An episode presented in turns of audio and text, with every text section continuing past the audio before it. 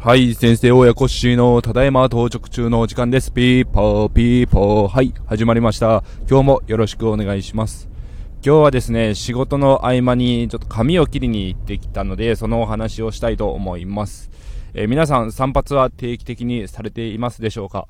えー、不動産賃貸業をするもので、えー、やっぱり身だしなみというのは、不動産屋さんの、えー、印象だったりとか、銀行さんとの、え融資の面談とか、いろんな意味でも、え清潔感があって身だしなみを整えておくということに、え尽きるのかなとは思っていますが、え私は、え長い時だと2ヶ月ですね、散髪に行かずに伸ばしても大丈夫な時があったりするんですけど、今回は、え前の散髪がちょっと長めにそのままで仕上げてもらったので、え、1ヶ月ちょっとでの散髪ですね。はい。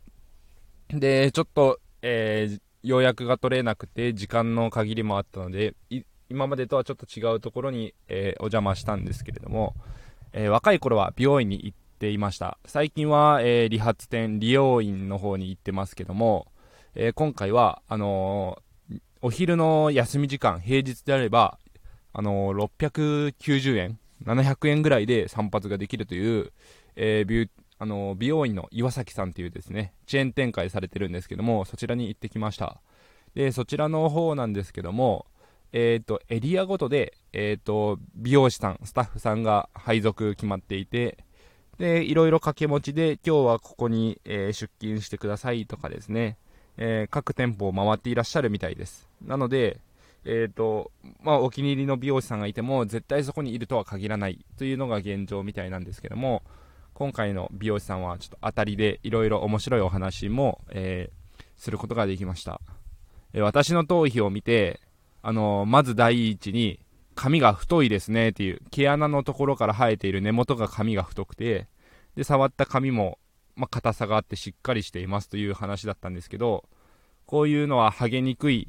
反面、えー、年齢と加齢とともに、だんだん髪の毛が細くなってきて、そういう時に、あの、かなり印象が変わってしまいますという風な話だったので、えー、頭皮ケアとかですね、そのあたりについてもいろいろ、あの、レクチャーをしてくださいました。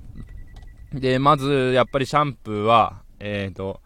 洗い残しがないようにしっかりシャワーですすぐ、もうすすぎで、えっ、と、洗い残しというか、特にトリートメントコンディショナーをするときに、え油分が入っているので、その油が残っていると、えー、頭皮の毛穴にですね、汚れが詰まってきて、それが、えー、ダメージを与えて髪の毛がどんどん抜け毛の元になったりとか、細くなって、髪が傷んでくるということになるみたいです。なので、えー、まずできることの1つ目は、えたくさん洗い流すと。根元をしっかり洗う、洗い流す。で、えっ、と、まあ、正直なところ、シャンプーに関してなんですけども、日本人は毎日お風呂に入るので、すごく清潔な、清潔なので、あんまり洗いすぎなくてもいいですよという風なレクチャーがありました。まあ、いろいろ諸説あったり賛否両論あるのかもしれないですけども、えー、髪の毛自体には塵ほこりなどの、まあ、普段のゴミがついていて、それをもう水だったりお湯で洗い流すだけでも、おおよそのシャンプーは正直完了していて、じゃあ泡を立てて何をするかというと頭頭皮の毛穴の油分油分とかを洗うのが一番大事なので正直髪の毛自体はそんなに洗わなくていいですよっていうことでした。でそれを洗いすぎるがゆえに髪がパサついてきたりとか、えー、くせ毛の原因それが乾燥によるものらしいんですけども、まあ、生まれつきという体質も髪の毛の質もありますがそういうですね髪のうねりだったりえー、くねくねとした、まあ、アホ毛というか跳ねるような毛とかですね。そういうのは乾燥による原因というのは結構あるみたいです。なのでその辺もですねそのシャンプーの洗い方とかでだいぶ、えー、変更できるみたいですね。ちょっと今日は学生さんがすごい多い時間に出勤となってしまいましてえっ、ー、と渋滞してますね。はい。で話が一旦それましたが、えーと、なのでシャンプー2度洗いとかする人朝シャンとかで朝晩洗いますとかいう方はちょっと髪の毛のケアを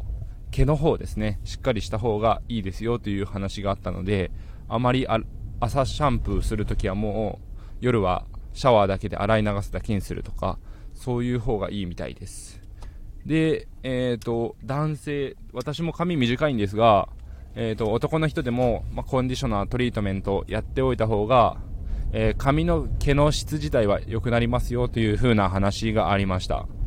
なので、えっ、と、シャンプーだけで、えー、さらっと済ませて、髪が短いから、えっ、と、まあ、コンディショナーしなくても、まあ別にそんなに不自由なく髪の毛維持できるしっていうのはあると思うんですけど、まあ、ハゲ予防とか髪の毛の質のためにはやっておいた方がいいということを教えていただきました。で、えー、何よりも一番大事なのは、特に男性においては、もうドライヤーをしっかり使うことということでしたね。なぜドライヤーを使うのかというと、濡れたまま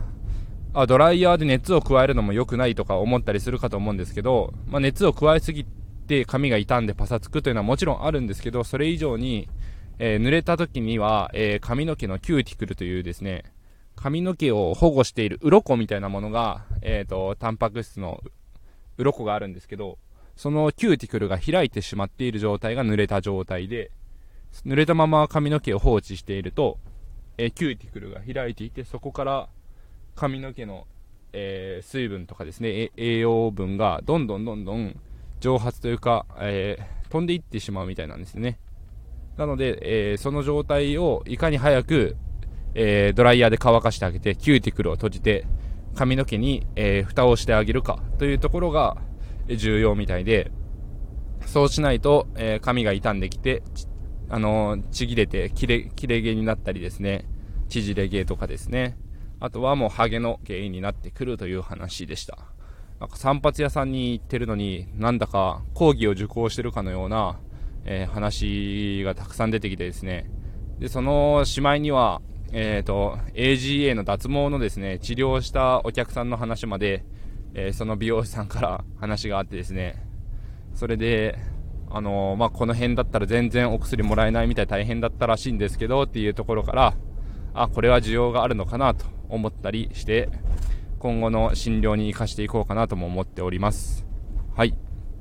そんなこんなで、えっ、ー、と、あ、最終的にはですね、黒ごまがハゲ、髪の毛にすごくいいという話から 黒ごまを勧められて買うことになりました。はい。そんなこんなで、あの、有意義な散髪の時間を過ごさせてもらって、えー、楽しいくつろぎの時間となりました。はい。えっ、ー、と、後ろはいつもですね、普段バリカンで剃ってもらうようにしていて、2ブロックにはしなかったんですけども、もう年齢的にそんな髪の毛はできないなと思いながら、後ろを反り上げることで、あの、たわしのようになった、あの、剃った後の髪の毛が大好きなので、いつも散髪後は、えー、後ろの頭皮をジョリジョリしています。はい。皆さん、髪の毛のケア、えー、散髪だけでなく頭皮ケアもしっかりやっていきましょう。それでは今日もお聴きいただきありがとうございました。バイバイ。